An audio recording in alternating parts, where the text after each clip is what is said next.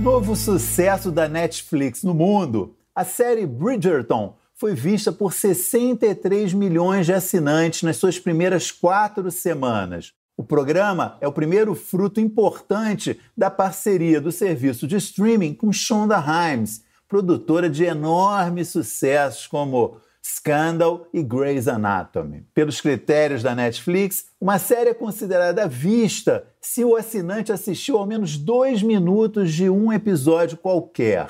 É um, uma métrica meio estranha, mas enfim, por essa métrica, Bridgerton já é o quinto maior lançamento da história da Netflix. Baseada no best-seller de Julia Quinn, que foi publicado também no Brasil, Bridgerton é um romance açucarado, ambientado no início do século XIX na Inglaterra.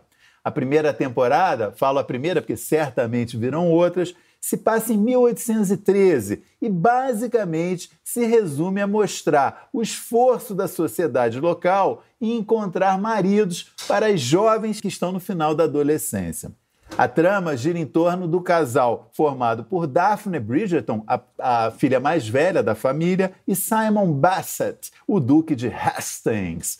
A jovem idealista sonha com um casamento por amor, e enquanto o rapaz cheio de traumas e problemas, não quer maiores compromissos. Historinha de novela das seis de época da Globo, claramente. Outro atrativo de Bridgerton é a existência de uma fofoqueira muito bem informada, cuja identidade todos desconhecem, que relata os bastidores da corte em uma, uma publicação é um modelo que lembra um pouquinho o formato de Gossip Girl. E o terceiro ponto de interesse da série é o fato de que vários nobres, inclu incluindo a rainha Charlotte da Inglaterra e o duque Galã, sejam vividos, são vividos por atores negros.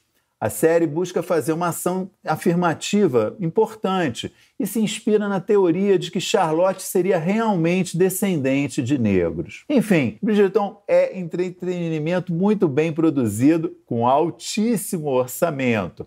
Os dramas são leves, as cenas de sexo são coreografadas de modo a não ofender ninguém e deixa aquele gostinho de quero mais, como uma boa novela.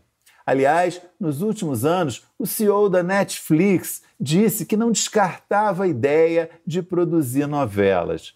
Bridgerton mostra que o serviço de streaming está pronto para entrar nesse mercado.